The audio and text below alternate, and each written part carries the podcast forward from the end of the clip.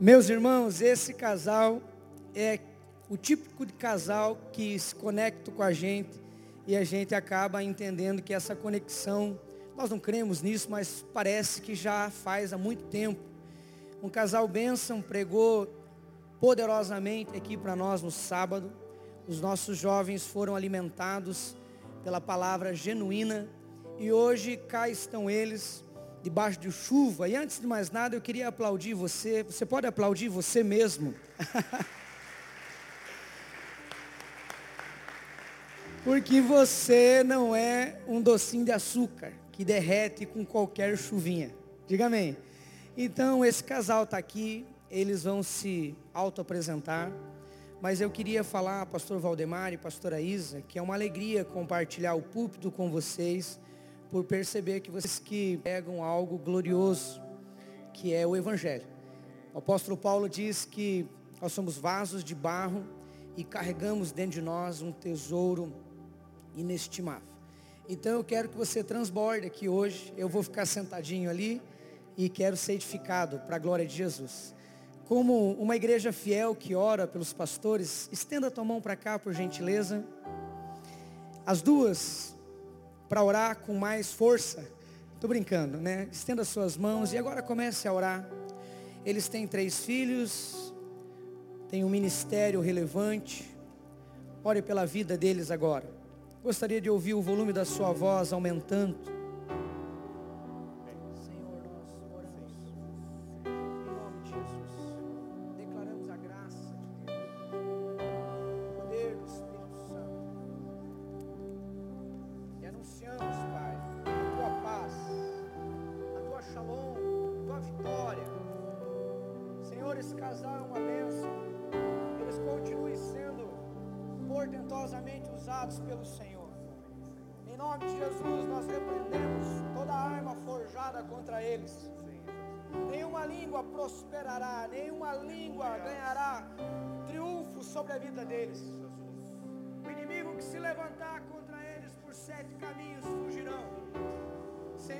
Declaramos agora um oráculo nesse lugar. Usa a vida do teu filho e da tua filha para edificar uma igreja a partir dessa noite, forte na tua palavra, crentes maduros, constantes. Nós declaramos assim será, no nome e na autoridade de Jesus. Se você concorda, aplauda o mais alto que você puder.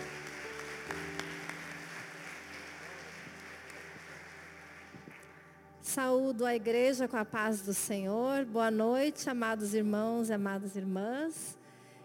Eu sou a pastora Isabela, casada com o pastor Valdemar para sempre. Temos três lindos filhos homens, Luiz Felipe com 30 anos, Leonardo e Giovanni com 19 e 15 anos. E eu quero dizer que na nossa caminhada cristã, desde o dia que nos convertemos e fomos chamados ao ministério, de 25 anos se passaram. E em 25 anos nós provamos do Deus de milagres. A cada dia nós sabemos que o nosso Deus é poderoso e pode fazer infinitamente mais daquilo que pedimos ou sonhamos. O nosso Deus é aquele que pode fazer, e os sinais seguirão aqueles que creem. Esta é uma marca registrada do nosso ministério. E nós cremos que hoje o Deus de milagre irá se manifestar. Amém? Deus abençoe poderosamente a sua vida. Amém. Amor.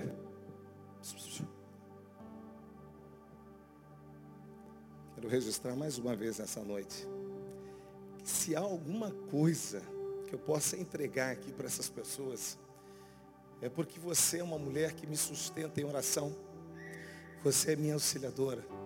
Eu não sou absolutamente nada se eu não tivesse você do meu lado. Foi você que me perdoou quando eu queria acabar com o nosso casamento há 19 anos atrás. Quando ainda não era um pastor.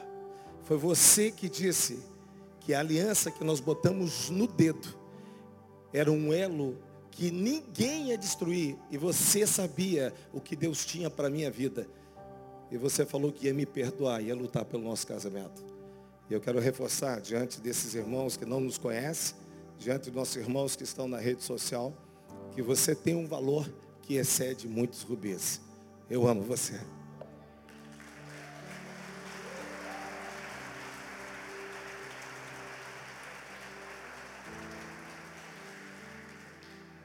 Amém. Amém, irmãos. Desculpa usar o púlpito para honrar a minha esposa nessa noite. não me canso de falar. É... Nós, homens, fomos chamados para um sacerdócio. Mas feliz é aquele que encontra uma auxiliadora idônea. Amém?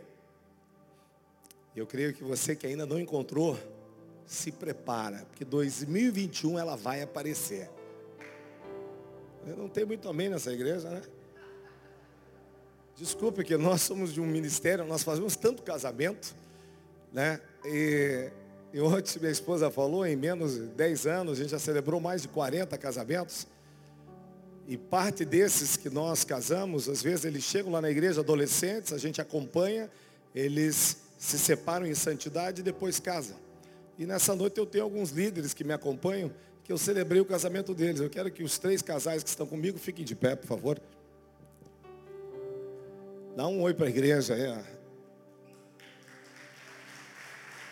Eu quero dizer para esta geração, obrigado líderes, você que não acredita em escolher esperar, você que acha que aquilo que a sociedade fala da porta para fora, que ter um namoro santo, caminhar com uma mulher, respeitando aquilo que Deus depositou na vida dela, não defraudando-a. Se você acha que isso já caiu de moda, eu quero dizer que aqui não é o lugar certo para você estar. Porque o que o Evangelho nos diz e o que o Evangelho nos ensina é que Ele espera que eu e você sejamos santos e irrepreensíveis. Amém? Eu saúdo a igreja né, com a graça e a paz. Me alegro muito estar aqui. Primeiramente quero agradecer o pastor Diego, sua querida esposa que está lá pastoreando as crianças ali do lado, né? É, que junto com toda essa equipe nos receberam com tanto carinho nesses dois dias aqui no Balneário de Matinhos. Eu quero cumprimentar aqui, cumprimentando esses amigos especiais desta casa, meu irmão Clécio Vidal e Andressa. Eu cumprimento a todos os demais visitantes que nos acompanham pelas redes sociais e que estão aqui presentes, visitando a PIB de Matinhos dizendo para você, mas com toda certeza, mas assim, com toda certeza, que a presença e a graça e o favor desse Deus já está com você. Você crê nisso? Eu creio demais, demais, demais. Queridos, quem estava ontem conosco aqui à noite? Levanta a mão. Amém? Tem alguns irmãos que estavam conosco ontem aqui.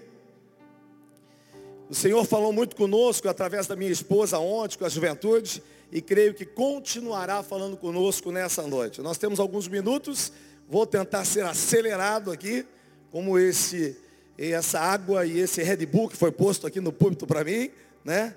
É... Mas eu quero, antes de, de entrar devidamente na palavra com vocês, nós viemos para cá nesse final de semana é, nós tínhamos um projeto de fazer um impacto evangelístico aqui. Estaríamos aqui no litoral com mais de 30 líderes do ministério que servimos e com um caminhão, palco, todo colorido, um caminhão parecido a Coca-Cola, de um ministério de um irmão nosso chamado Arno Paus, do qual faríamos um impacto aqui no balneário de Matias. Mas, conversando com a liderança, entendemos que não seria apropriado porque a igreja precisa sim cumprir todos os protocolos e as ordens dos governos estaduais, nacionais e municipais.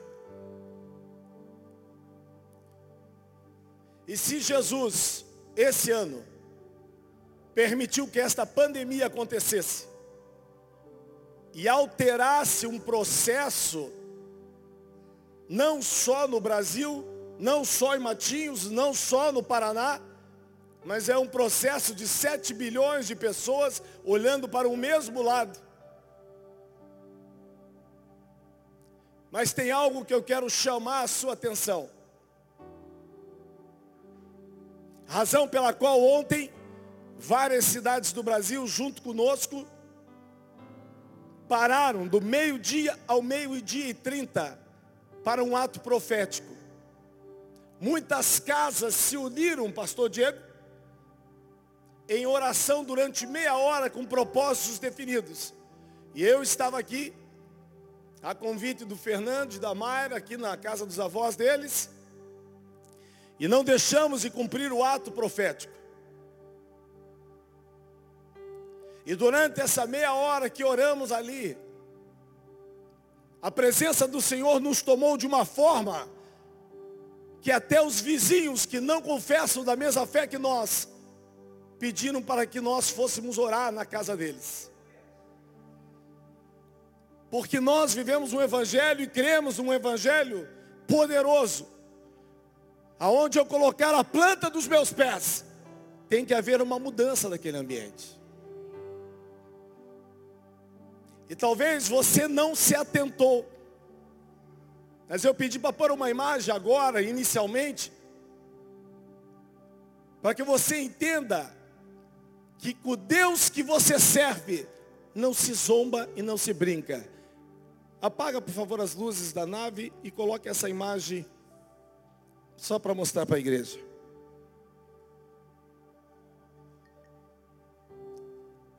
Ela está meio ruim porque eu, eu, eu extraí ali do Instagram. Esse foi o carnaval de 2020. Aonde o mundo secularizou o meu Jesus. Esse foi o carnaval de 2020, aonde transformaram o meu Cristo, tentando envergonhá-lo como se ele não fosse aquele que é, aquele que é, aquele que era e aquele que há de vir. Foi o carnaval de 2020 que zombou do meu e do teu Jesus. Mas o carnaval de 2021, e você não consegue enxergar, mas esse aqui embaixo é o sambódromo vazio. Pode aplaudir a Jesus? Mas se é para Jesus, pode ser mais forte. O teu Deus não se zomba, o teu Deus não se brinca. Esse é o Deus de milagre, esse é o Deus de promessa, esse é o Deus que muda, que transforma. E por nós cremos nesse Deus poderoso, e você que está nos acompanhando pela rede social, eu quero que você preste bem atenção. O mesmo Jesus que está aqui nesse lugar vai visitar você aí na sua casa. Se você crer verdadeiramente, você vai viver um milagre nessa noite. E durante o nosso ato profético de meia hora, onde orávamos de joelho, no quintal de uma casa aqui no balneário de Matinhos, Deus falou tantas coisas para nós. Vocês me perdoem se eu não estiver no alto do meu controle, porque essa noite foram duas horas e pouco de sono, porque o Espírito Santo queimava no meu coração. E todas as vezes que o Espírito Santo toma a minha vida, eu não posso pensar na minha carne. Eu preciso estar sensível ao que o Espírito quer falar. Eu e minha esposa somos pastores da juventude há 13 anos. Servimos uma igreja pequena, mas uma igreja que ama famílias. Eu sirvo meus pastores, a qual eu registro meu abraço, a qual eu honro, pastor Joel Ribeiro e Tânia Ribeiro. Eu estou aqui debaixo de uma palavra e debaixo de, um, de uma autorização deles. Porque a igreja e o presbitério que não honra os seus pastores está afadado ao insucesso. Porque as leis espirituais, elas existem. As leis ministeriais, elas existem. se eu não honro o meu Cristo, eu sou penalizado. E eu não estou aqui para lançar maldição. Eu só estou dizendo que a igreja de Cristo, eu não estou falando aqui da PIB de Matins, porque isso não acontece aqui. Mas eu estou falando que a igreja de Cristo não tem nada a ver com essas paredes. Enquanto eu e você não entendermos que essas paredes é o local onde nós marcamos um encontro no domingo às sete horas, e quando nós adentramos esse local, a palavra de Deus diz, aonde houver dois ou mais falando em meu nome, ali eu estaria. Jesus não veio buscar apenas a PIB de Matios, Jesus veio buscar a igreja de Cristo. Enquanto eu e você estivermos preocupados com placas, com estruturas, isso aqui é a nossa perfumaria, e nós devemos honrar, nós devemos cuidar, nós devemos semear, porque Deus nos plantou aqui, mas a PIB de Matinhos é uma pequena partícula da igreja de Cristo. E lá em cima, a testa do Deus Pai Nesse momento tem um Cristo que está falando, papai, dá uma olhada lá no balneário, lá de Matias, papai. Dá uma olhada naqueles corações que não deixaram a televisão ser dominada, não deixaram que os programas do feriado os dominassem. Eles saíram de casa, porque se quiseram se encontrar, se reunir para viver a igreja. E eu creio nesse Deus eu quero convidar o Gustavo aqui, que é um líder que estava comigo ontem. Rapidamente, ele vai dividir com vocês, irmãos de Matinhos, Balneário de Caiobá, da onde você for aqui do litoral. Paz, igreja, boa noite. Com ele. Graça e paz, igreja, boa noite. Com muito amor e muito temor, pastor. É quando nós estávamos fazendo o um momento, como o pastor comentou, e nós estávamos orando, intercedendo, e o Espírito estava movendo sobre nós. Deus me deu uma visão, e foi uma visão muito forte. Foi algo tremendo, foi algo que eu não pude controlar. Só que às vezes a gente tem medo, a gente acha que a nossa carne, mantive um espírito de oração, encerramos nosso momento. Quando esse casal maravilhoso foi à nossa casa, o Clécio e o Andrés. O Espírito Santo me tomou novamente e falou, filho, é para falar. Compartilhei com meu pastor, meu pastor me permitiu, por isso estou abrindo aqui a vocês. O Espírito Santo me mostrou um cordão como uma grande corrente de fogo em volta da cidade de Matinhos.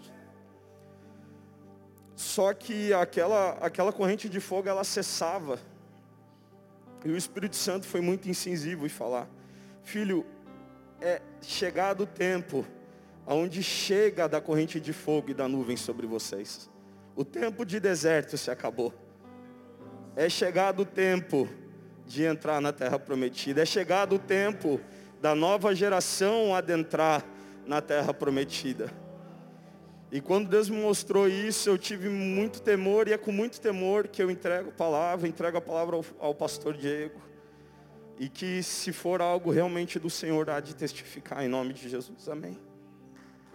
Aleluias. Aleluias. É chegada o novo tempo. Como eu creio nisso, queridos. Nós não brincamos com a palavra de Deus. Mas por trabalhar com essa geração de juventude, eu tenho encorajado eles. Sábado passado, meu caçula de 15 anos pregou no nosso altar. 15 anos, irmão. Ele não está conosco aqui porque ele está numa conferência lá na Bíblia de Curitiba.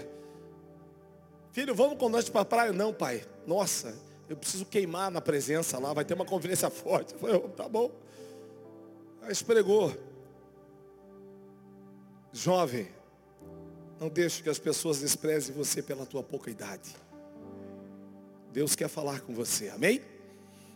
Deixa eu acelerar com vocês aqui, eu peço a gentileza, por favor, abra sua palavra ou ligue ela comigo lá na carta do apóstolo Paulo aos Efésios, capítulo 1, um texto bastante conhecido. Mas nós temos uma prática que ontem fizemos aqui nesse lugar e eu quero registrar. Todas as vezes que nós pedimos para a juventude abrir a palavra de Deus na nossa igreja, a igreja que servimos, nós temos a certeza absoluta que Deus vai falar. Então, todas as vezes que um pastor, um profeta pedir para você abrir a palavra, ligar a palavra, é motivo de celebração. Então eu quero voltar aqui recapitular, porque eu estou aqui falando com a igreja de Cristo, e eu sei que vocês são e serão aqueles que vão ver a volta do meu Jesus. Igreja de Matinhos, abra sua palavra. Ainda não entenderam? Igreja, primeira igreja batista de Matinhos, abra sua palavra. Aleluias! Meus queridos, Efésios capítulo 1, do versículo 3, acompanha comigo até o 14. Bendito seja Deus, Pai de nosso Senhor Jesus Cristo, que nos abençoou com todas as bênçãos espirituais nas regiões celestiais. Em Cristo, antes da fundação do mundo, Deus nos escolheu nele para sermos santos e irrepreensíveis diante dele. Em amor, nos predestinou para ser, nos predestinou para Ele, para sermos adotados como seus filhos por meio de Jesus Cristo, segundo o propósito da Sua vontade, para louvor da glória da Sua graça, que Ele nos concedeu gratuitamente no amado. Nele temos a redenção, pelo seu sangue, a remissão dos pecados, segundo a riqueza da sua graça, que nos Deus, que Deus derramou abundantemente sobre nós em toda sabedoria e entendimento. Ele nos revelou o mistério da sua vontade, segundo o seu propósito, ele que ele apresentou em Cristo, de fazer convergir nele da dispensação da plenitude dos tempos, todas as coisas, tanto as do céu como as da terra.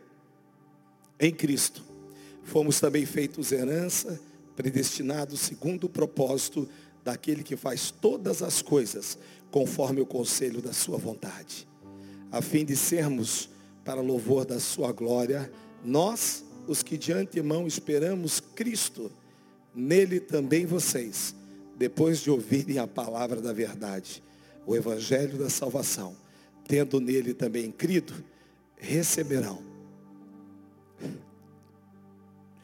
o selo do Espírito Santo da promessa. O Espírito é o penhor da nossa herança, até o resgate da nossa propriedade, em louvor da sua glória. Amém? Pois bem, queridos, eu quero refletir com vocês sobre esse tema que o pastor Diego e toda a liderança dessa igreja, ela tem trabalhado, acredito que desde o início do ano, é isso, né, pastor Diego?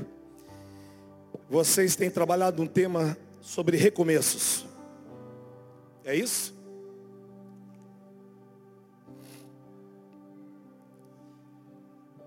E o tema da nossa mensagem é: não despreze os pequenos e humildes recomeços. Amém? Mas é impossível nós tratarmos esse tema, quando o pastor Diego conversou comigo, sem nós reforçarmos em nossos corações a origem da nossa existência. Né? Recomeçar traz dois sentidos bem claros para mim. Ao tratarmos a palavra recomeço, eu e você temos que ter dois sentidos bem claros nos nossos corações. E o primeiro sentido que Deus revelou e falou comigo durante essa semana, quando eu estava orando, Senhor, o que, que o Senhor quer falar com, aquele, com aqueles meus irmãos, com aquela igreja, Pai? E o primeiro, para mim, dos sentidos que veio, que eu preciso ter assim muito claro, e você tem que ter, eu quero recomeçar, pois as escolhas que fiz até hoje não foram boas, pastor Diego. E os resultados têm sido limitados. Em alguns casos até trágicos. Ou seja, a minha vida está ruim. Quando nós pensamos a palavra recomeço, nós estamos falando algo que já aconteceu. Nós estamos falando em algo que eu estou tentando voltar. Mas se aquilo que o Senhor está trazendo para mim, para que eu volte, pastor Diego, é algo que não me agrada, porque eu, eu, eu acho que aquilo me fez mal. Como que você vai recomeçar uma coisa que foi ruim?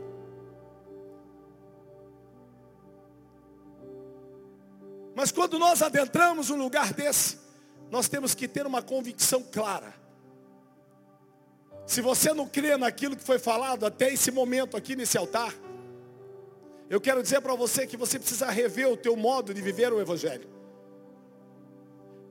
Porque eu não venho para a igreja para sentir a presença de Deus.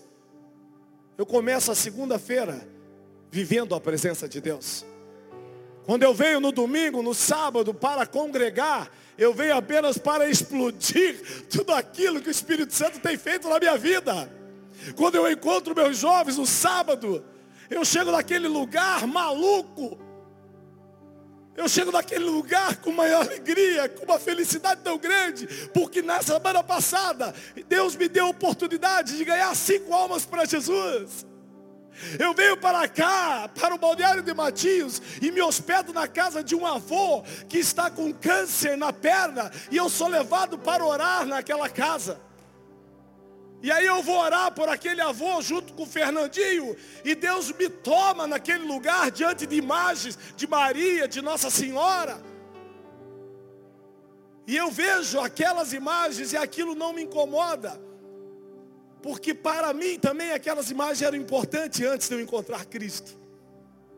Então eu tenho que tirar minhas travas dos olhos e parar de julgar aqueles que não entendem e deixar que o amor de Deus entre na minha vida e ele transcenda para aquela vida que está necessitando naquele momento. E quando eu deixo o meu amor entrar, acontece o que aconteceu. Deus toma a nossa vida naquele quarto. Aquele homem vai fazer a segunda ou terceira quimioterapia. E de repente eu recebo um áudio. Avisa lá o pastor Valdemar que o remédio cumpriu o efeito que ele tinha que cumprir, apenas as células cancerígenas, eu estou ótimo. Mas eu quero fazer um pedido.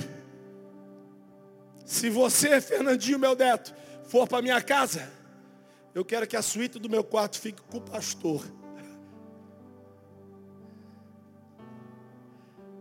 Às vezes, aqueles que não conhecem a nossa caminhada do Evangelho, conhecem o princípio de honra de uma forma extraordinária. E de repente eu estou aqui nesse lugar e na casa desse mesmo homem que não confessa a nossa fé. Deus toma a nossa vida e entrega uma palavra dessa. Quando eu penso em recomeço, essa do Gustavo aqui na frente.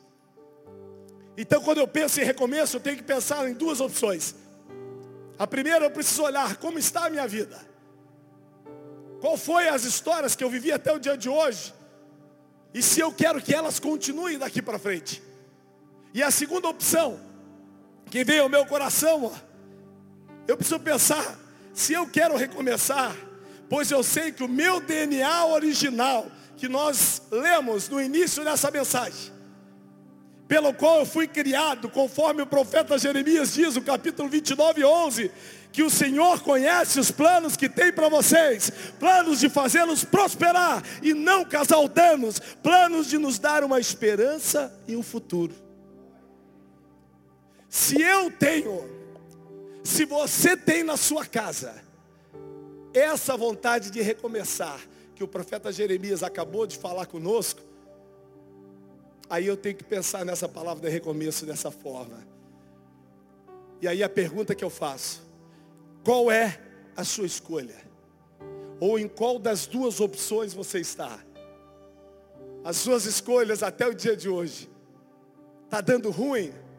Deixa eu falar para você. Dá uma oportunidade para Jesus mudar. Pastor, mas eu já estou com Jesus. Então dá uma oportunidade para ele melhorar mais ainda. Eu quero dizer para vocês que nada que nós tenhamos vivido até o dia de hoje. Nada, nada. O que está acontecendo agora, nessa noite, é completamente diferente do que Deus vai fazer com você amanhã, quando você estiver saído para a tua casa. Porque o meu Deus e o teu Deus é um Deus criativo. Ele sempre vai nos surpreender. E Ele tem desejo de nos surpreender. A única coisa que Ele quer que eu e você. Ah, eu vou dividir uma coisa boa para vocês. Eu não tive aqui um sábado desses? Quantos capítulos você falou que era para ler a Bíblia? Quatro. A partir daquele momento, eu já havia lido a Bíblia ah, inteira, né? Eu falei, eu vou voltar a ler a Bíblia e vou ler quatro capítulos por dia. Desde o dia que você lançou aquela palavra, eu leio quatro capítulos por dia. Todos os dias. Só que eu fiz um propósito com Deus. Eu não pego em celular. Não pego em nada. A hora que eu acordo, a primeira coisa que eu falo é bom dia, Espírito Santo. Quando eu, às vezes eu estou orando na madrugada, mas na parte da manhã, bom dia, Espírito Santo. Vou para a minha meditação da Bíblia. Como a palavra, oro, agora eu posso atender as pessoas e pegar o meu celular. E eu quero dizer para vocês, nesses 30 dias, minha esposa está aqui, ela sabe disso. O Senhor tem renovado tantas coisas no meu coração, queridos. E eu fui aprender isso aqui, cara. Eu fui aprender aqui desse profeta. Eu tive que vir aqui a Matias num culto visitar vocês e ouvir aquilo. Falei, gostei, vou começar a fazer. Porque todos nós precisamos desse recomeço. Vocês estão comigo ou não? Amém? E aí, queridos, com base nesses dois pontos, deixa eu seguir com vocês. Ferrou. Já voltamos ao texto inicial. Agora, querido, abre comigo rapidamente, aí vem com o texto lá do profeta Zacarias, capítulo 3. Abre aí rapidinho, profeta Zacarias, capítulo 3. Nós vamos ler apenas um versículo, tá? Versículo 10. Acha aí, rapidinho. Lembra? Jonas, Miqueia, Naum. Lembra dessa musiquinha? Naum, Abacuque, Sofonias, Ageu, Zacarias, Malaquias. Os 39 livros são. Brincadeira, gente. É que a gente foi criado numa época onde a gente decorava os, os livros da Bíblia com musiquinha. E a gente achava bobagem, né? Só que hoje você às vezes não consegue achar nem no celular o texto e alguma coisa está errada. Embora eu goste da tecnologia, tenho um iPad, telefone, mas eu não largo da minha Bíblia. Aonde eu vou, eu gosto de carregar minha Bíblia, eu gosto de ler a Bíblia, eu gosto de aplicar a Bíblia, porque eu ainda posso pegar. Eu tenho um missionário chamado Chileno Vergara, um amigo pessoal, que viaja às nações, em países perseguidos. E lá eles não podem abrir uma Bíblia. As pessoas rasgam folha da Bíblia. As pessoas fazem cigarro para botar no bolso, para entrar lá na Coreia, que é perseguida, né? A Coreia, eu sempre confundo. Do Coreia do Norte, eles fazem cigarro com a folha de mentirinha para poder entrar na hora do intervalo, eles vão no banheiro, eles pegam aquele cigarro, abrem e começam a meditar naquele pedacinho de papel. E eu e você temos a possibilidade de carregar a Bíblia. Nós temos a possibilidade de abrir a Bíblia. Nós temos a possibilidade de dar a Bíblia. Nós temos a possibilidade de comer a Bíblia. E muitas vezes nós negamos de fazê-lo. Por quê? Porque nós estamos se acostumando com um sistema que não é teu e não é meu. Jesus não te chamou para se acostumar com as coisas terrenas. Ele quer que você lembre das coisas celestiais. Oh. Olha o que diz o versículo 10. Pois quem despreza o dia dos pequenos e humildes recomeços, esse ficará alegre ao ver o prumo nas mãos de Zorobabel. Esses são os sete olhos do Senhor ao percorrer toda a terra. Deixa só eu localizar você rapidamente aqui sobre o que, que eu estou falando com vocês. Né? Quantos conhecem Zorobabel aí? Vocês têm aqui um mestre da palavra, né? Eu creio que todos conhecem aí histórias de Zorobabel. Mas é algo meio confuso, assim, as pessoas não entendem, porque é muito sonho, né? Que o profeta Zacarias tem, é difícil de compreender. Mas quando o pastor falou comigo a respeito do tema de recomeços, veio esse texto no meu coração sobre os pequenos e humildes recomeços. Porque se é um recomeço, eu tenho que voltar para a minha origem. Pega essa. Se está difícil para você vir para uma igreja, tenta ir para o teu secreto. Talvez o teu secreto vai ser mais fácil. Às vezes o secreto é aquele pequeno recomeço que Deus está dizendo, filho, filha, eu quero ter um tempo com você. Mas o Netflix toma conta da tua vida. A novela está tomando conta da tua vida. E tudo que Deus quer de mim e de você, que a gente tenha a iniciativa de querer. Porque quando nós temos a iniciativa de querer, Ele faz o acontecer. E Zorobabel era um governador de Judá. Esse foi um dos caras que foi exilados depois, eu acredito, de 70 anos, quando Nabucodonosor decretou o exílio naquele lugar. E eis que Deus veio a este homem exilado e deu uma missão para ele. Você vai a conta é tua. E foi esse cara, Zorobabel, queridos, tá? Que após 70 anos de exílio, tá? Ele, ele no Antigo Testamento, ele foi levantado por Deus para levantar o templo de Jerusalém. E esse cara teve uma ajuda que vocês acabaram de ouvir aqui, eu falando através do profeta Zacarias, porque nós estamos falando, querido, né, que esse versículo acima faz parte de todo um contexto que esse líder estava atravessando para cumprir um decreto que Deus tinha dado para ele. E por esta razão Deus envia não só Zacarias, como envia também o profeta Ageu para encorajar esse cara a recomeçar pequenininho mesmo com todos os afrontos que naquela região ele tinha. Por que, que o pastor trouxe esse texto para vocês, queridos? Porque eu e você precisamos aprender a não desprezar esses pequenos e novos recomeços. Nós temos que aprender a não desprezar as coisas que muitas vezes são pequenas e são humildes. Então, quando um pastor teu fala para você, querido, vem comigo para o discipulado. Puxa, mas só tem três pessoas lá. Andressa, é ruim. Eu gosto de reunião que tem um monte de gente. Mas muitas vezes, Deus vai descer fogo do céu. Numa célula que tem três pessoas sedentas, do que uma célula que tem 20 pessoas e se reúne como clube dentro de casa. Que se não tiver café, se não tiver lanche, se não tiver isso,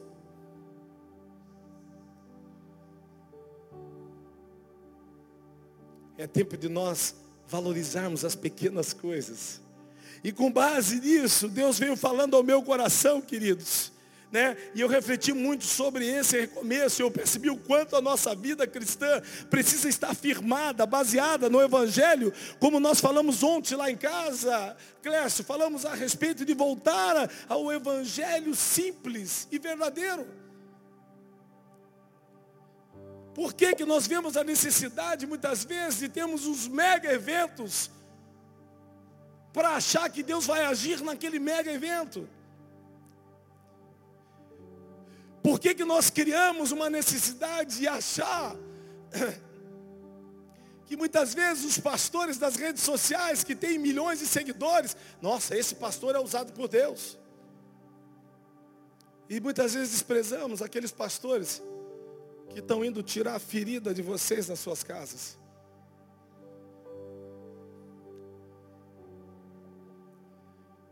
E é chegado o tempo de nós vivemos esse evangelho, querido, né? Através de um boas novas, um evangelho das boas novas. Esse evangelho está ligado a uma vida diária com Deus, como eu falei para vocês aqui. E por favor, não me interprete errado. Eu respeito a direção que Deus dá para cada ministério, queridos.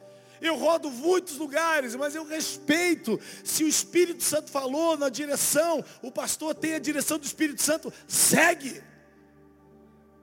Mas eu não estou aqui questionando nada. Mas a Bíblia diz lá em Tiago 1,22 que é chegado o tempo de nós não sermos apenas ouvintes da palavra, mas nós precisamos começar a praticar essa palavra.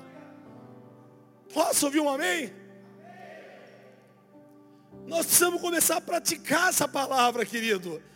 Talvez por esta razão, por nós sermos ainda indisciplinados quanto ao propósito que Deus nos colocou para cumprir aqui nessa terra, que eu ainda tenha que me voltar e a necessidade de depender tanto do que o profeta Jeremias nos diz, lá naqueles dois versículos que muitas vezes nós ouvimos tantas vezes, lá de Lamentações 3, o versículo 22 e 23, que as misericórdias do Senhor são a causa, a razão de eu não ser consumido, porque suas misericórdias não têm fim, elas se renovam a cada mês? Elas se renovam a cada ano? A minha Bíblia diz que as misericórdias do Senhor se renovam todas as manhãs. E por eu entender que essas misericórdias se renovam todas as manhãs, que eu consigo olhar para minha esposa no altar e dizer, amor, me perdoe porque eu quis abandonar o nosso casamento há 19 anos atrás. Me perdoe porque eu não sei o que Deus queria fazer com a minha vida. Me perdoe porque eu nunca imaginei que eu seria um pastor.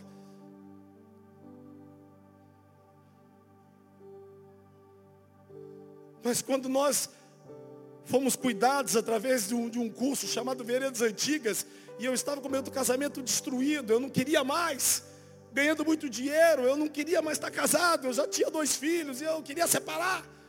Era um irmão igual vocês, sentadinho aí nesse banco. Ia num culto após outro culto, e a minha vida começou a se tornar uma religiosidade. Eu não estava mais indo para aquele lugar para encontrar o Cristo. Eu estava para estar envolvido num ambiente social agradável.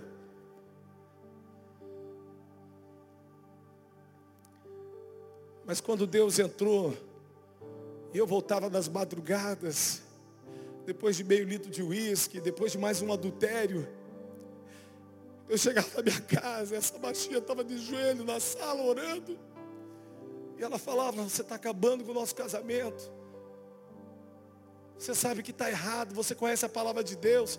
E eu olhava para ela, você não é o Deus da minha vida. A pior praga que existe não é o cara que não conhece Jesus. A pior praga que existe é o desviado. Porque ele sabe o que é correto, mas ele não quer obedecer. E evangelho, queridos, eu ia falar no final, mas já vou falar aqui. Evangelho não é a quantidade de culto que você vem. Evangelho não é a igreja grande, pequena, A, B ou C que você frequenta. O alfabeto do Evangelho começa com a letra O, de obediência. Se você obedecer a palavra, bicho, passa a régua e segue o fluxo. Agora, muitos de nós queremos estar aí, mas quando a palavra nos confronta, rola aquele desconforto, né, irmãos? Sabe por quê? Porque é uma luta no mundo espiritual. E a tua vida ela é extremamente importante para Jesus. A tua vida é tão importante para Jesus que Jesus permitiu que uma pandemia parasse o mundo. Para que as pessoas entendam que não é o teu dinheiro eu fui do, meu, eu fui do segmento financeiro e, e eu vi esse ano vice-presidente de banco de um dos maiores bancos da Espanha morrendo num quarto de 30 metros quadrados, faltando aquilo que eu e você temos de graça, chamado ar. E nada dos bilhões de dólares que ele deixou mudou a questão da vida dele. E às vezes Deus permite que uma pandemia dessa aconteça para que eu e você possamos rever a nossa caminhada no Evangelho. No meu caso, eu tive que cair várias vezes. Mas quando aquela mulher pegou a aliança e disse, eu tenho uma aliança com a tua vida. E eu sei o que Deus vai fazer com você, Júnior, que é o meu último nome, que é Valdemar Silva Júnior. Eu sei o que o Senhor vai fazer com você. Não vai ser fácil, mas eu vou te perdoar. Botou a aliancinha no dedo. Eu achei que ela ia jogar na minha cara. Te amo, meu amor. Eu sempre falo para os amigos que não nos conhecem, eu sou resposta de duas mulheres que não desistiram da minha vida. E o meu testemunho é muito profundo. As pessoas pensam que eu tenho 120 anos já. Eu sou a resposta de uma mãe que não desistiu de mim. Quando diziam que eu ia voltar morto de Rondônia, que eu fui garimpeiro durante oito anos, mergulhador. Virado no saci. E elas falavam para minha mãe, teu filho vai voltar no caixão. O Júnior não tem jeito. Minha mãe olhava para aquelas pessoas, não, meu filho vai ser um pastor. E antes de Senhor levar ela para a glória, ela me viu nesse altar. Você pode aplaudir a Jesus? Aleluias! E é por isso que Jeremias deixa claro para mim e você que essas misericórdias se renovam a cada manhã. E ele termina o versículo dizendo: Grande é a tua fidelidade. Queridos, também lá em Tiago, nós vemos um Deus que é imutável, Tiago 1,17. A sua palavra permanece para sempre, lá em Hebreus 13,8. Ele é o mesmo ontem, hoje, vai ser eternamente.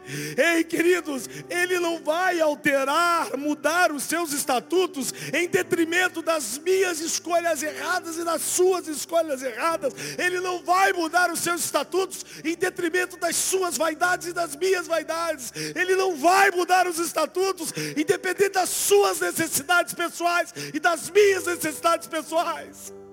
Porque Ele é o mesmo. Ele já fez por você. Ele não vai fazer de novo.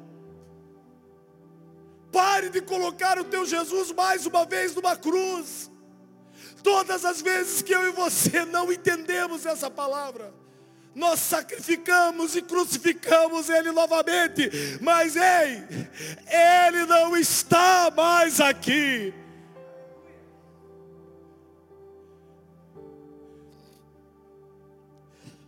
Oh Espírito Santo de Deus, Espírito Santo, mas a renovação das suas misericórdias vem a nós.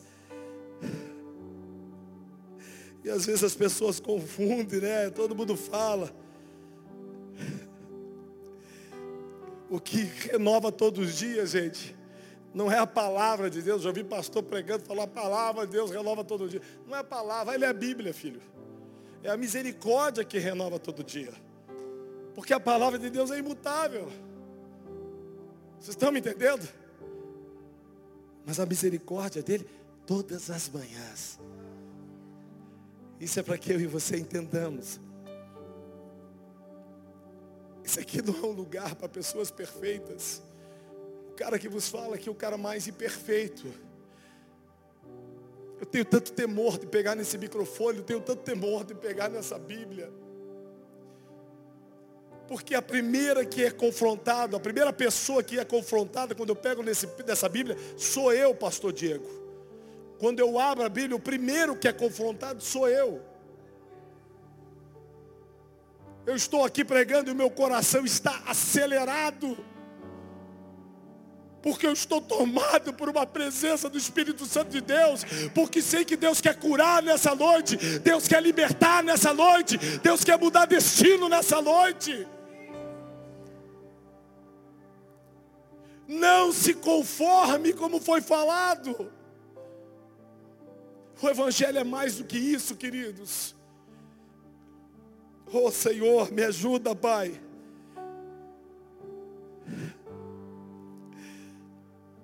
E por eu entender que essas misericórdias se renovam todas as manhãs, Eu preciso deixar muito claro no meu coração, no teu coração, porque muitas vezes nós lemos esta Bíblia e nós não entendemos, nós falamos e nós não vivemos, ouvimos e não praticamos, queridos. Isso precisa parar, isso precisa ter um basta dentro das igrejas. Você pode dizer um amém?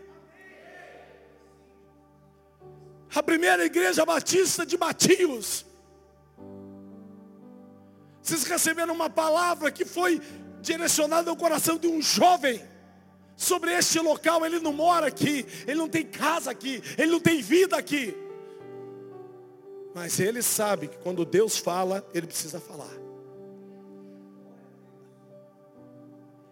E mais do que ninguém você sabe o quanto essa cidade, esse balneário, foi massacrado durante muitos anos aqui. Chega de política mentirosa. Chega de corrupção. Chega de vandalismo.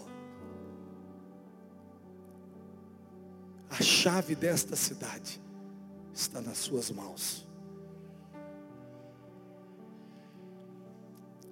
Queridos, nós precisamos desse renovo dia após dia. Se você crê que Deus ainda fala, através dos seus profetas, se você crê que essa igreja tem um profeta, se você crê que essa igreja é movimentada pela direção do Espírito Santo de Deus, entenda uma coisa que eu vou falar agora. Na verdade eu não vou falar, eu vou declarar para você. Se você crê na palavra de Deus, estenda a tua mão aí agora. Se você crê na palavra de Deus, eu declaro a esta igreja localizada aqui em Matios, nesta noite, conforme o texto do apóstolo Paulo aos Romanos 12, 12 que diz e que foi falado pelo pastor, que todos meus irmãos aqui nesta noite não vivam mais conforme os padrões desse mundo, mas deixem que Deus os transforme pela renovação da mente, para que eles possam experimentar qual é a boa, agradável e perfeita vontade de Deus.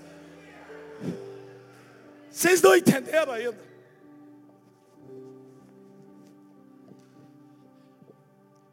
Tem muita gente que está vivendo na boa. Ele está na boa.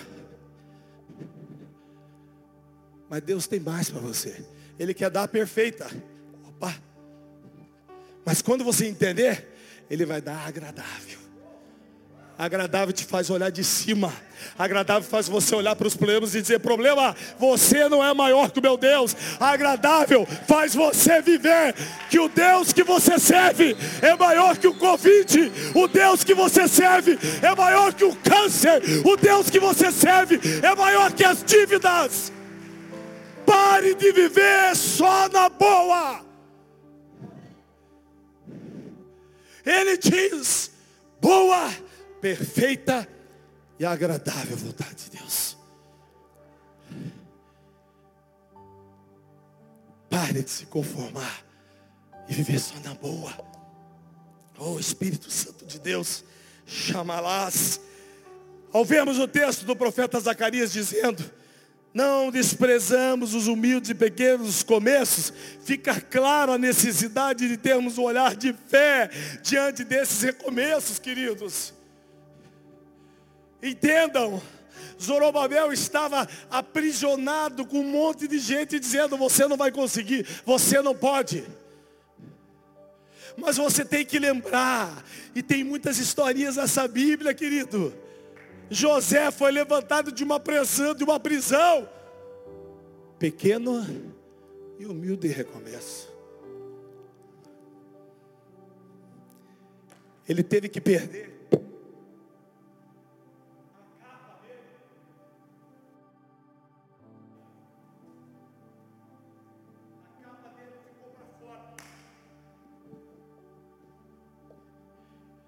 Ele foi para uma valeta.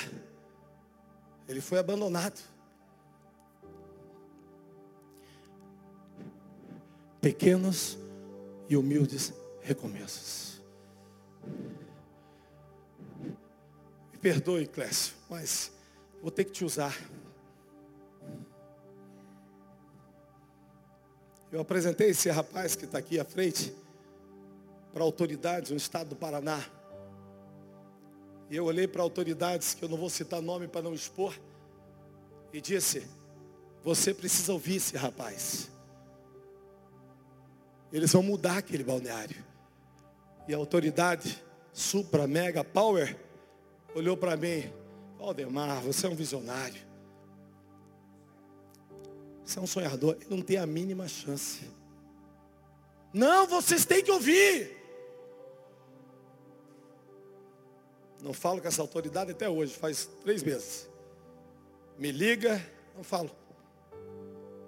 Mas que eu fiquei com vontade de falar, toma papudo.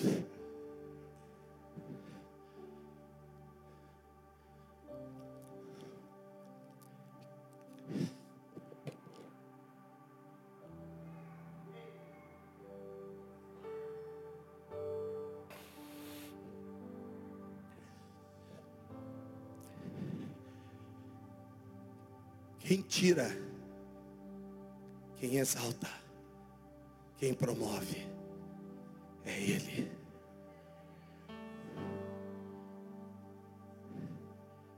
Eu não vou na minha força, mas eu vou no nome daquele. Pode aplaudir, se é para Jesus, pode aplaudir. Você não foi na tua força. Você foi no nome daquele que está acima de todos os nomes. Você foi empenhada por uma palavra do profeta. A palavra do profeta foi validada.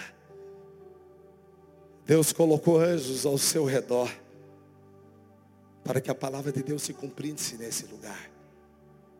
E aqueles que têm ouvidos para ouvir, ouçam o que o Espírito está dizendo à igreja.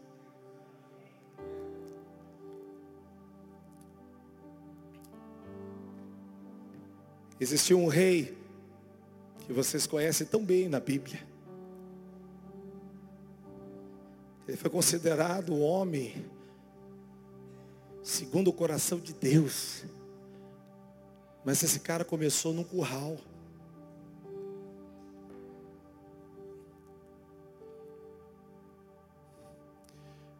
Davi era filho de um adultério. Davi morava a mais de 10 quilômetros da casa do pai. Davi era o, era o visquinho, era o pequenininho, era o abandonado, por isso que dizem que ele era ruivo, completamente diferente da, da personalidade dos demais irmãos. Mas quando o profeta chega naquela casa, vem os bonitos, vem os fortes, vem os cheirosos, vem os poderosos. Mas Jesus queria aquele que estava lá no curral.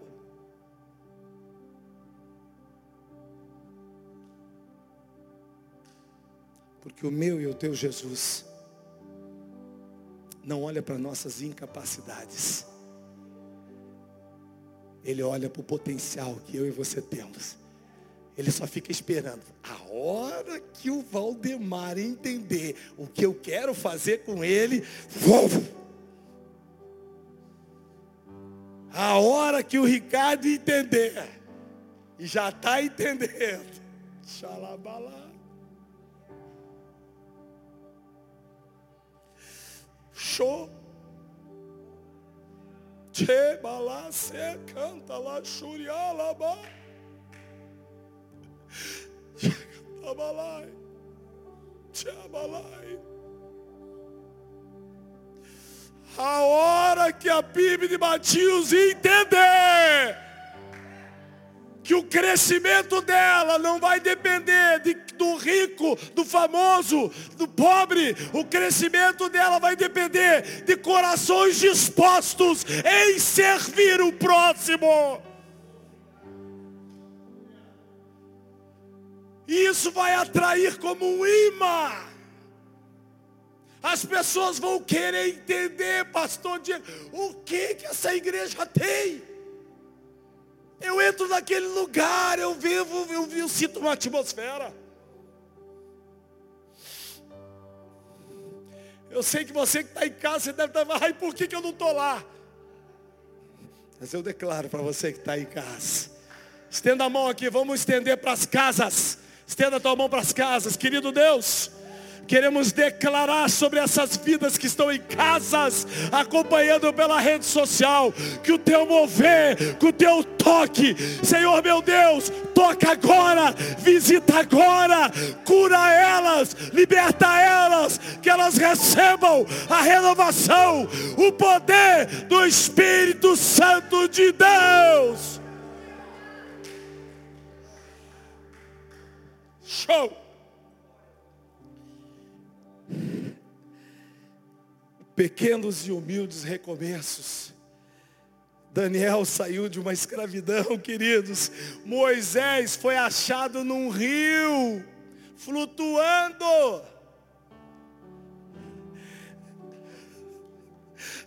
O meu e o teu Salvador, ele se despiu de toda a sua glória e majestade toda a sua glória e majestade, Rei dos reis, Senhor dos senhores. Ele nasceu numa manjedoura que talvez eu e você não teríamos nem a condição de entrar. Pequenos e humildes recomeços.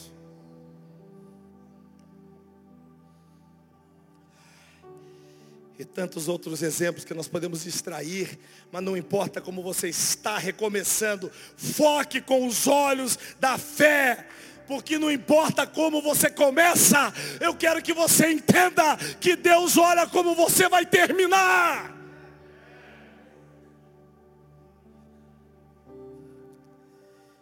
Zorobabel tinha algo que eu e você precisamos ter, queridos. Ele sabia qual era o propósito dele. Ele sabia que o seu objetivo era construir o templo. Ele sabia que Deus, preste bem atenção, ele sabia que Deus o havia levantado para encabeçar essa construção. Por isso, nada fez Zorobabel perder o foco dele. Como nada tem que fazer vocês perderem o foco de vocês. Não importa se o culto tem cinco, tem dez, tem vinte. Quando essa porta abrir, aqueles que aqui estiverem, eles precisam entender que Deus vai mandar labaredas de fogo sobre vocês. E se algum mendigo embriagado, doente, alcoólatra entrar para esse lugar, ele vai ser tomado por uma presença extraordinária.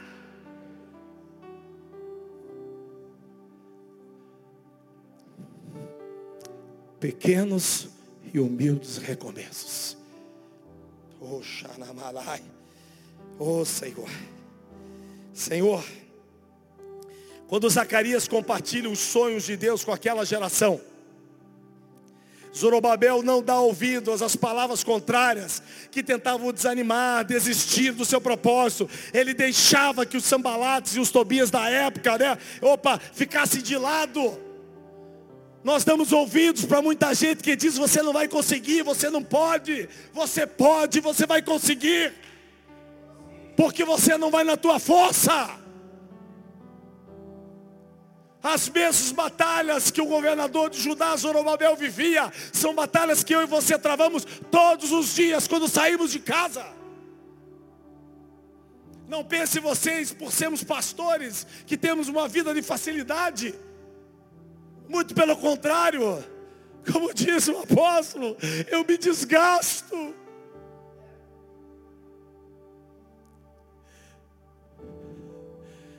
Mas porque eu sei que essa aqui não é a minha casa. Eu sei que o meu Jesus está voltando. E não me importa se, se as pessoas estão preocupadas com rede social, quantos seguidores. Eu nem sei quantos seguidores eu tenho no Instagram, porque não é o que me move. A gente tem isso, eu e minha esposa, pela Salamanca Juventude, você tem que estar conectado. Você é cobrado da sociedade. Você tem Instagram? Nossa. Você está no Facebook? Você fala que está no Facebook, eles. Em nome de Jesus, sai. Se falar, irmão, tem alguém no Twitter, que é a libertação. Queridos, viva a palavra. Não deixe que a sociedade imprima um rótulo na tua vida que você não precisa carregar. Deus quer mais de mim, de você, Ele quer fazer grandes coisas nas nossas vidas. Preste bem atenção, Zorobabel não dá ouvido a essas palavras contrárias. Ele, buscar, ele buscou adorar o único Deus e ouvir a direção que os profetas estavam dizendo para ele. Queridos, qual é a voz que você está dando ouvido, querido? Quais são essas vozes? Qual é a voz profética que você está querendo seguir? Essa igreja tem profeta. Ouça a voz desse profeta. Não perca tempo com cultos emocionais. Autoajuda, meu Deus, o que eu entendo de crente que vem falar, pastor, o que, que você acha desse?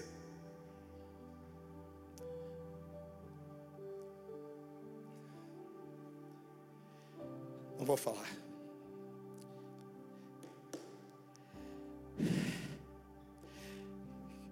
Quais são as vozes, queridos? Que estão dirigindo a sua condição profética. Quem é que você está adorando, querido? O que define a minha a tua adoração não é o lugar que nós estamos, e sim quem nós adoramos.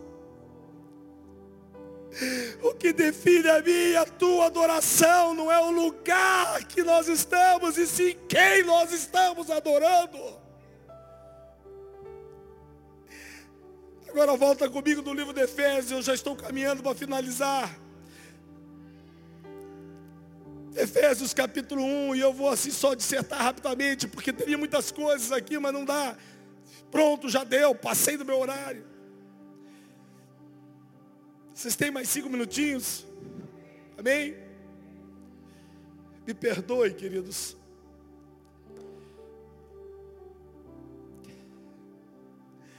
Ao mesmo tempo que eu oro tanto, Senhor, eu quero tanto fluir no Espírito, mas meu Deus, quando você flui no Espírito, não dá vontade de fazer mais nada, você só quer adorar. Você só quer adorar. Eu quero dizer para vocês que Deus não precisa do Valdemar para mover o que você está precisando. Ele já está movendo porque você está nesse lugar.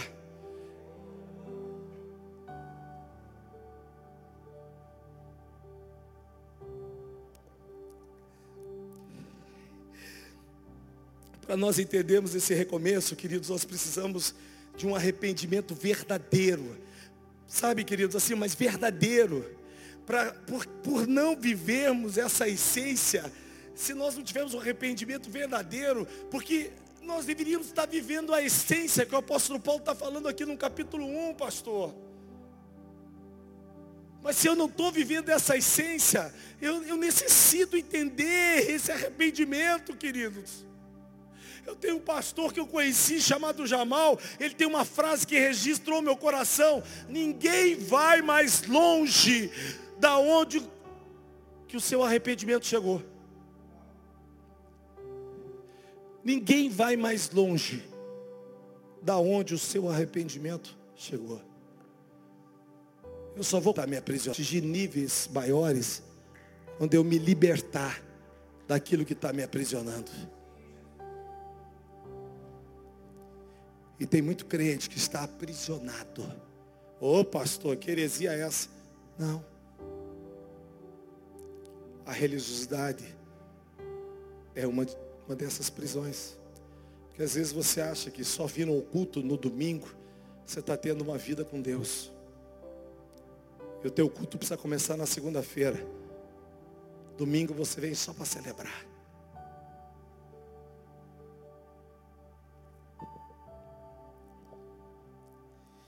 Não dá mais, queridos, para nós vivermos um evangelho baseado naquilo que eu vou receber. Nós precisamos de pessoas maduras que vivam na base do abençoar. Quando você entender que eu venho para cá para abençoar o meu irmão e não para receber, você vai transpor uma barreira na tua vida espiritual. Chega de crente, me dá, me dá, me dá, me dá. O sacerdócio da igreja precisa se mover no todo. Não dá para se mover só na, mesa, na base dos pastores, dos líderes. Eu falei agora do meu irmão Ricardo, que está aqui visitando vocês, empresário com a sua esposa. A célula dele tinha 40 pessoas. E um dia eu vou trazer ele aqui para dar um testemunho para vocês.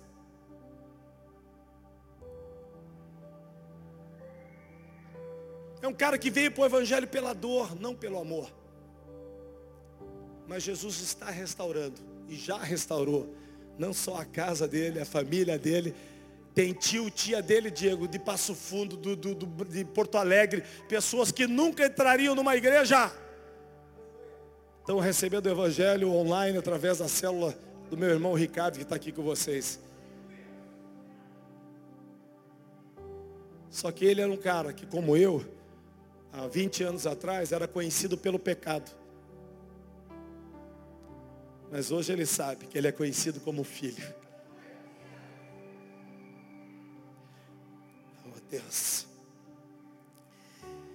Oh Jesus. Paulo está, preste atenção. Paulo, ele disse aqui aos Efésios, né? E hoje diz para nós que Cristo Jesus já nos abençoou em todas as bênçãos, com todas as bênçãos espirituais nas regiões celestiais. Região celestial, ela está entre a terra e o céu. Uma outra hora a gente vem dar uma aula sobre isso, mas eu estou falando de três etapas, três níveis. Mas se o Senhor está dizendo que nos abençoa em Cristo, nas regiões celestiais, Ele está dizendo que Ele está cuidando de você, está cuidando de mim. Regiões celestiais é onde trafeca tudo. Espíritos malignos, anjos caídos, demônios. Mas quando eu estou em Cristo, eu ando nas regiões celestiais, passeando. Passeando. Porque aonde habita o Espírito Santo de Deus, o diabo não toca. Oh Jesus.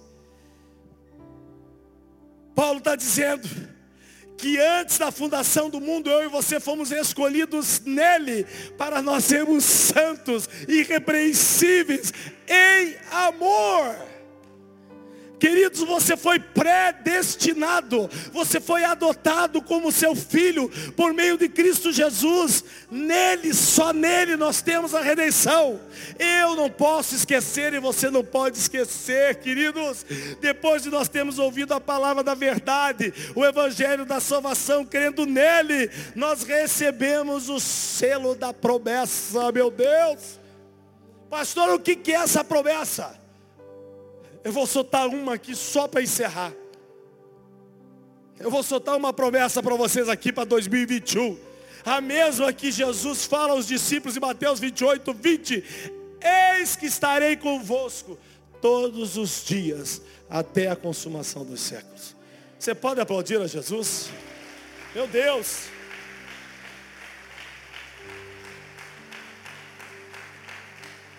Meu Deus! Juninho, vem cá.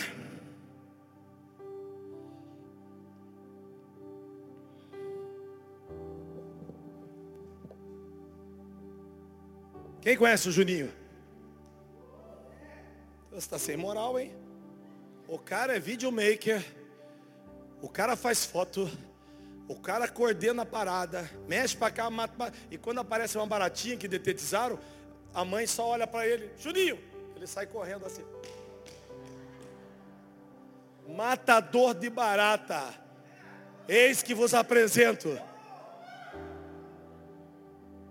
pequenos e humildes recomeços.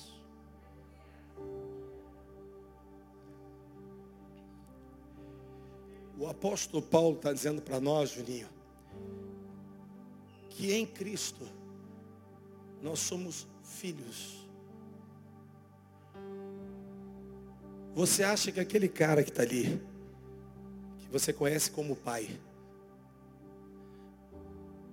você acha que ele daria vida por você?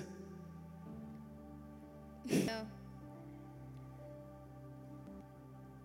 Não faço ideia. Esse é o coração de criança, tá? Preste bem atenção. Você acha que aquele pai se você precisar de uma roupa nova, um tênis maneiro, ele faz tudo para conseguir para você? Sim, ele faz tudo para conseguir para mim. Mesmo eu sendo é, em alguns momentos, filho que não, que não obedece. Porque todo mundo desobedece, né? Vai dizer que você nunca desobedeceu. E ele fala de vez em quando que é, ele faz, tipo, tem momentos que a gente desobedece ele e ele fala assim, meu Deus, eu faço de tudo para vocês. E falo, eu, quando, eu, quando ele fala isso, eu olho e falo, meu Deus do céu, o que, que eu fiz? E fico decepcionado pelo, pela desobediência que eu fiz. Depois que você se arrepende, ele te perdoa? Claro, ele fala que, que me perdoa, só que é só eu não fazer de novo. Agora nós vamos um pouquinho mais fundo. Se Jesus levasse o seu pai, seu pai tem uma casa, seu pai tem um carro, essa herança iria ficar para quem? Eu acho que para mim. Obrigado, tá, Juninho? Esse menino é demais. Muitos, pode aplaudir o Juninho. Não, fica aqui. Muitos sabem que são filhos, mas poucos sabem que são herdeiros.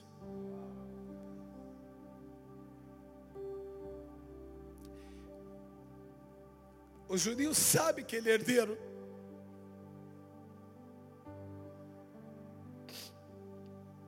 E o coração sincero, eu não combinei nada com ele.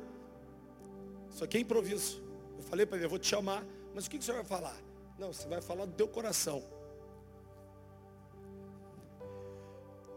O coração sincero dessa criança só não deu uma definição se aquele homem, que é o pai dele, morreria por ele. E eu quero dizer que o que ele está falando, talvez eu também falaria para o meu pai. Mas eu quero dizer que o teu Deus mandou o seu único filho. Esse filho não teve dúvida. Ele assumiu aquela morte de cruz por mim e por você.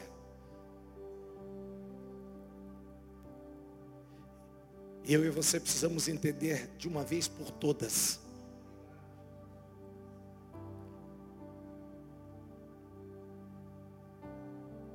A salvação, queridos, ela é um presente, ela não é uma herança. Você não herda a salvação. Salvação é um presente. Mas como filho, você precisa entender que você tem uma herança.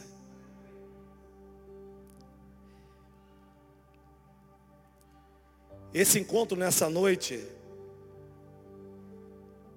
ele pode mudar a tua história. Mas eu quero crer que a palavra que foi lançada nessa noite, ela vai mudar o teu destino. E eu me, me, antes de orar rapidamente, eu posso dizer para vocês e falo para o senhor, pastor Diego, um jovem pastor, que se eu morasse aqui nessa cidade, eu não sei se eu ia querer ter um pastor igual esse cara. Tudo arrumadinho, bonitinho, cabelinho cortado, faz carneiro todo dia. Acho que ele tem uma fazenda de carneiro. Pensa um cara que é abençoado. Eu lá em casa, né, assando aquele rombo-agulha lá, aqueles negócios. Mas eu quero apresentar para vocês um pastor, porque amanhã eu vou pegar o meu carro e tenho que voltar a Curitiba, eu e minha esposa. Mas eu quero apresentar um pastor que talvez possa fazer a diferença na vida de vocês. E se você obedecer esse evangelho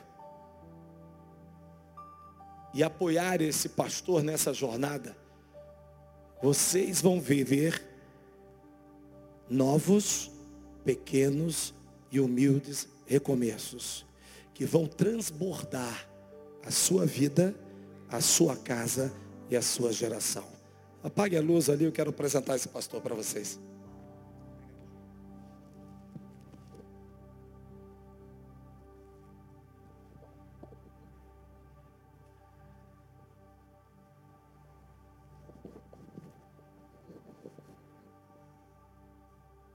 Tem som? Isso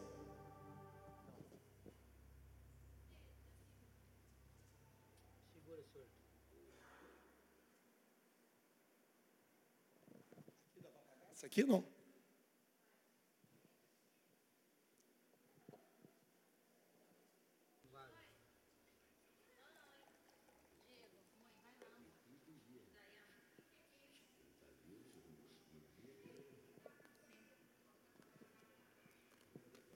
O louvor pode subir?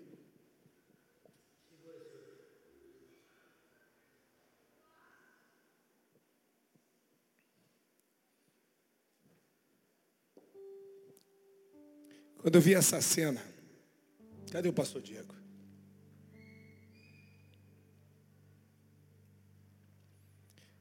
Quando eu vi essa cena,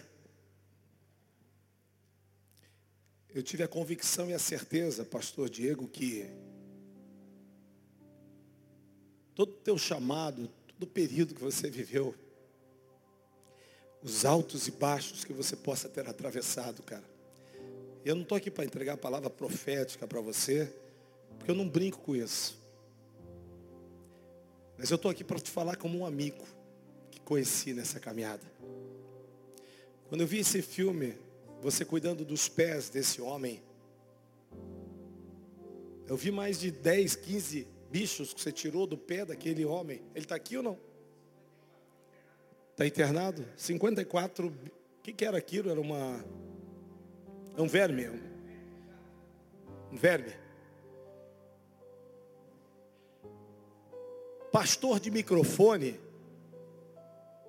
pastor de YouTube, da rede social, tem bastante. Mas quem vai cuidar de vocês, tirar o carrapato, o verme, o bicho, está aqui.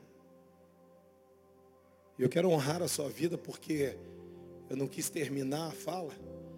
Se eu viesse morar nessa cidade, eu teria a maior honra de servir o seu ministério, pastor.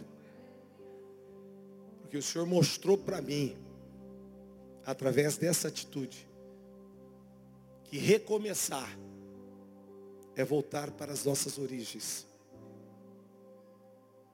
Não é inflar o nosso ego. E não estou fazendo isso para exaltar vaidade nenhuma. Eu estou falando isso para que esta igreja entenda. Eu sei que o senhor jamais faria isso e mostraria esse vídeo. Ele não sabia que eu ia passar. Eu fiz escondido dele. Para que esta igreja entenda, aqueles que estão aqui e aqueles que estão em casa.